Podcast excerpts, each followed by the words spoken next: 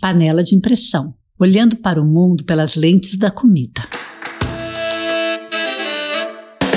Olá, meu nome é Elaine de Azevedo e esse é meu podcast Panela de Impressão. Hoje a gente vai falar de irradiação de alimentos. Já ouviu falar disso? Acho que não, né? Sabe por que você nunca ouviu falar? Porque o assunto não é muito discutido por aqui. Então vamos lá um episódio com um pouco mais de má notícia para complementar esses quatro anos de desgraça no nosso estraçalhado Brasil. Vamos começar com uma história curtinha da irradiação. Após a descoberta da radioatividade em 1896 por Henry Becquerel, descobriram que as irradiações ionizantes afetam os sistemas biológicos, ou seja, descobriram que usando as irradiações é possível exterminar organismos vivos e alterar a estrutura dos tecidos vivos. A partir de então, as radiações ionizantes passaram a ser empregadas pela medicina no tratamento de câncer, ou seja, para matar células cancerígenas. E isso já salvou a vida de muita gente. Mais dramático uso da irradiação da história da humanidade foi, sem dúvida, as bombas atômicas jogadas sobre Hiroshima e Nagasaki, que mataram, esterilizaram e causaram diversas doenças em milhares de pessoas. Até hoje, o número exato não é nem conhecido. Loucura, né? Ainda na década de 1950, depois da Segunda Guerra, a Comissão de Energia Atômica e o Exército dos Estados Unidos financiaram pesquisas sobre o uso de radiações ionizantes para preservar alimentos, ou seja, para matar microorganismos patógenos assim um tipo de guerra contra os patógenos. A mesma coisa, aliás, aconteceu com os agrotóxicos, que eram usados para dizimar pessoas na guerra e depois foram utilizados pelas agroindústrias para matar, entre aspas, pragas da agricultura. Em 1963, a FDA, ou seja, a Anvisa dos Estados Unidos, permitiu o uso de radiação no trigo e seus derivados e também no bacon. Mas hoje são muitos tipos de alimentos irradiados. Entre os mais comumente irradiados no mundo estão a carne de vaca, de porco e de aves, nozes, batatas, trigo, farinha de trigo, frutas e verduras e variados tipos de ervas, chás e condimentos. No Brasil, desde 1975, pesquisas sobre comidas irradiadas são realizadas sob a tutela da Comissão Nacional de Energia Nuclear. O nosso Ministério da Saúde já aprovou as normas e padrões para alimentos irradiados, mas a legislação nacional não prevê rotulagem informativa para eles. Ou seja, você não vai saber aqui qual comida sua é irradiada, porque não precisa usar selo. Assim como a nossa legislação não obriga a mostrar que a sua comida é transgênica nem cheia de venenos. Na Europa, o uso do selo de irradiação é obrigatório. Mas por aqui já sabemos que nosso direito de escolha como consumidor é sempre desrespeitado. Desde essa época de liberação, o leque de alimentos que poderiam ser irradiados foi aumentando para atender o mercado externo. E por fim, em 2001, a nossa sofrida Anvisa, a Agência de Vigilância Sanitária, liberou totalmente o uso da irradiação aqui. E hoje o Brasil tem a legislação mais liberal do mundo em relação a esse processamento. Então, só para você saber, aqui qualquer alimento pode ser irradiado e não há restrições quanto à dosagem. No Brasil, irradiam-se principalmente batatas, cebolas, peixes, trigo e farinhas, aveia, mamão papaya, ervas condimentares, morango, arroz e carne de porco.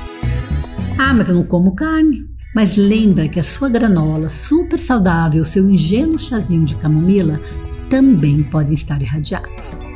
E você achando que eles são super saudáveis, né? Olha, ainda dá tempo de parar com esse episódio. Eu avisei que não ia dar notícia boa aqui hoje. e você sabe como é que age a irradiação? Ela age danificando o DNA dos organismos alvo teoricamente, só os patogênicos, né? Assim, os microorganismos ficam incapazes de continuar suas atividades patogênicas. Insetos não sobrevivem ou se tornam incapazes de reproduzir. Plantas não conseguem continuar os processos de amadurecimento natural nem germinar. Vegetais não brotam mais ou se tornam estéreis, como muitos japoneses depois da bomba. Alimento esterilizado. Eu sempre me pergunto como ainda tem gente que acha seguro comer alimentos estéreis como tal leite esterilizado. As fontes utilizadas para irradiar alimentos são os isótopos radioativos como césio 137, cobalto 60, raio-x ou elétrons aceleradores lineares. Apesar de todos os especialistas favoráveis à radiação afirmarem que os alimentos irradiados não se tornam radioativos, tem outras coisinhas que você precisa saber sobre o seu uso. Primeiro, até o momento, não existem estudos suficientes que garantam sua inocuidade em seres humanos. E liberar o que a gente não conhece bem não é exatamente o ideal, né? Mas fazemos isso com agrotóxico, transgênico e parece uma tendência da humanidade testar na gente para ver o que vai dar. Somos, na verdade, um grande laboratório da indústria agroalimentar. Nem a escritora Mary Shelley, que criou Frankenstein, imaginaria tal perversidade. O processo de irradiação expõe o alimento a uma carga de irradiação equivalente à necessária para realizar cerca de 30 a 150 milhões de radiografias de tórax. E olha que o povo bota até colete de chumbo para fazer um raio xizinho de dente, né?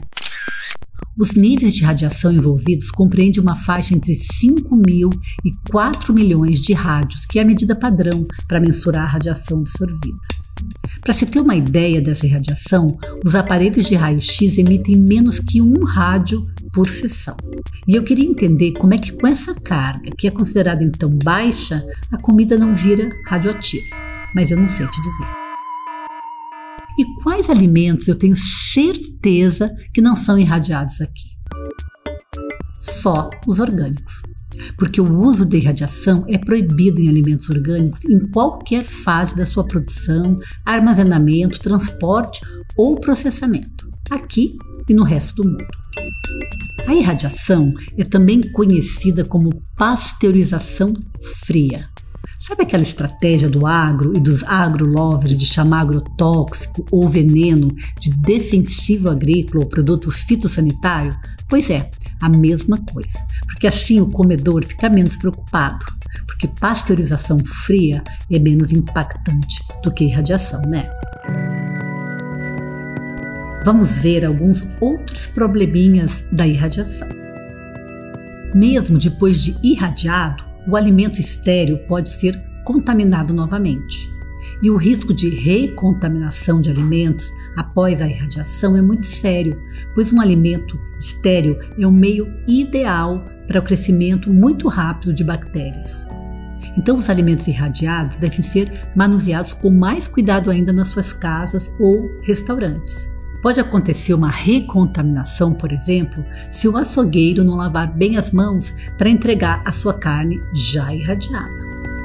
Isso já foi comprovado nos Estados Unidos a partir de uma ocorrência de contaminação por bactéria Escherichia coli de carnes que já tinham sido irradiadas. Se o controle da higienização não for contínuo até a sua comercialização e preparo, os alimentos irradiados podem ser novamente contaminados. E mais, a irradiação pode causar mutação em bactérias e vírus, levando a cepas potencialmente resistentes. Ah, e também a irradiação de alimentos, ela não mata, não inativa as toxinas perigosas que foram produzidas por bactérias antes da irradiação. Ou seja, ela mata a bactéria, mas a toxina que a bactéria produziu pode permanecer na comida. E alguns casos, como por exemplo no botulismo, é a toxina produzida pela bactéria e não a própria bactéria que representa o perigo para a saúde. E tem mais. Quando a gente irradia frutas e verduras para prolongar a sua vida útil, isso pode enganar os consumidores, porque faz com que os alimentos, entre aspas, velhos e de baixa qualidade, pareçam frescos.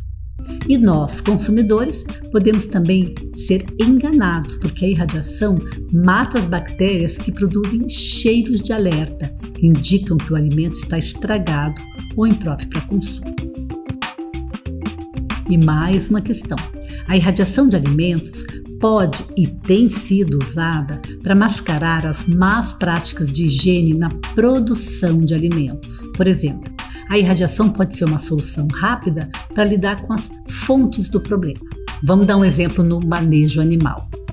A solução ideal para ter uma proteína de qualidade é que o manejo seja correto e respeite o bem-estar dos animais. E eu quero dizer que a irradiação pode ser usada para manter ou até piorar os padrões precários de criação de bichos, porque a superlotação de animais durante a criação e antes do abate, e também o uso de rações baratas e inadequadas para a espécie, contribuem para a contaminação de produtos de origem animal, como as carnes, aves e ovos. E a indústria usa a irradiação no final para limpar e manter os padrões de criação precários. Para dar um exemplo melhor, eu vou explicar sobre a gripe suína.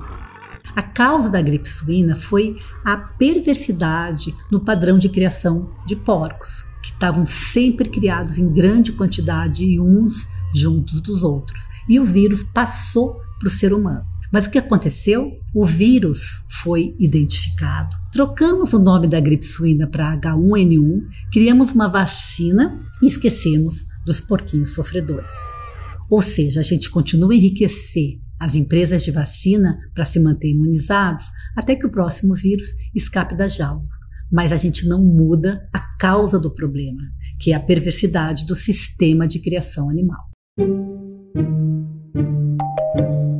Outra coisa. Tá, um alimento não fica radioativo, mas o valor nutricional dele é afetado de acordo com a dosagem. A irradiação destrói vitaminas, ela pode destruir até 90% da vitamina A de carne de frango, 86% da vitamina B da aveia e 70% da vitamina C do suco de frutas. E também durante a irradiação, proteínas podem ser desnaturadas, vitaminas podem sofrer alterações, gorduras podem rancificar e também pode mudar as características sensoriais da comida, quer dizer, muda gosto, cor, textura. E aí, sabe o que a indústria faz? Bota aditivo para consertar o que a irradiação estragou. Corante, aromatizante, espessante, por aí vai. Alguém explica tanta insensatez? Além disso, a irradiação pode criar novas substâncias químicas em alimentos irradiados. São os produtos radiolíticos, como benzeno, etanol, hexano, tolueno. E esses produtos têm ação carcinogênica. Um desses produtos químicos, chamados de 2-DCB, foi pesquisado e pode causar danos ao DNA de células de cólon de rato em altas doses. Ou seja, os subprodutos da irradiação podem causar câncer. E o que mais de má notícia? A irradiação é muito mais cara que os procedimentos térmicos de pasteurização, por exemplo, apesar de ter resultados semelhantes.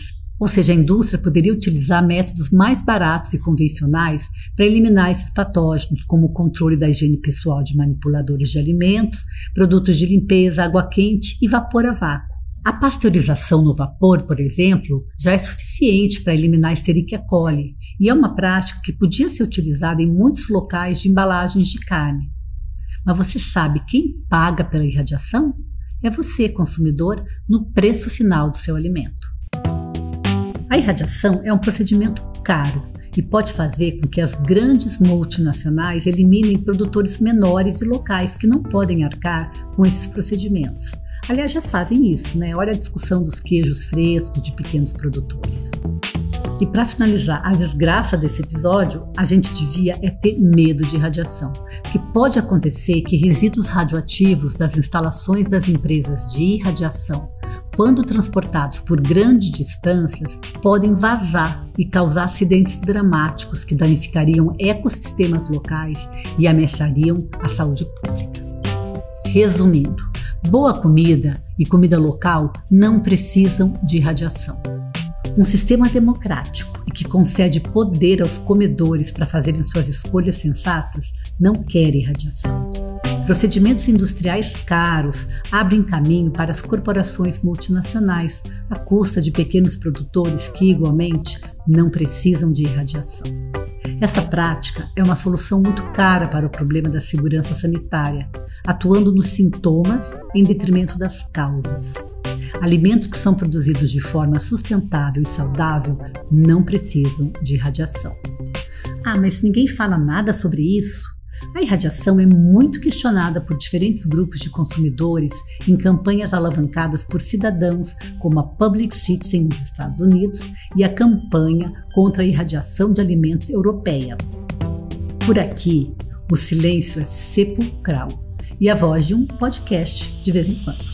Para terminar, uma notícia boa, pois o episódio foi desanimador. A esperança, gente, a esperança é o que nos move. Votem bem, que o próximo episódio eu quero gravar cheia de alegria. Um beijo e até a próxima.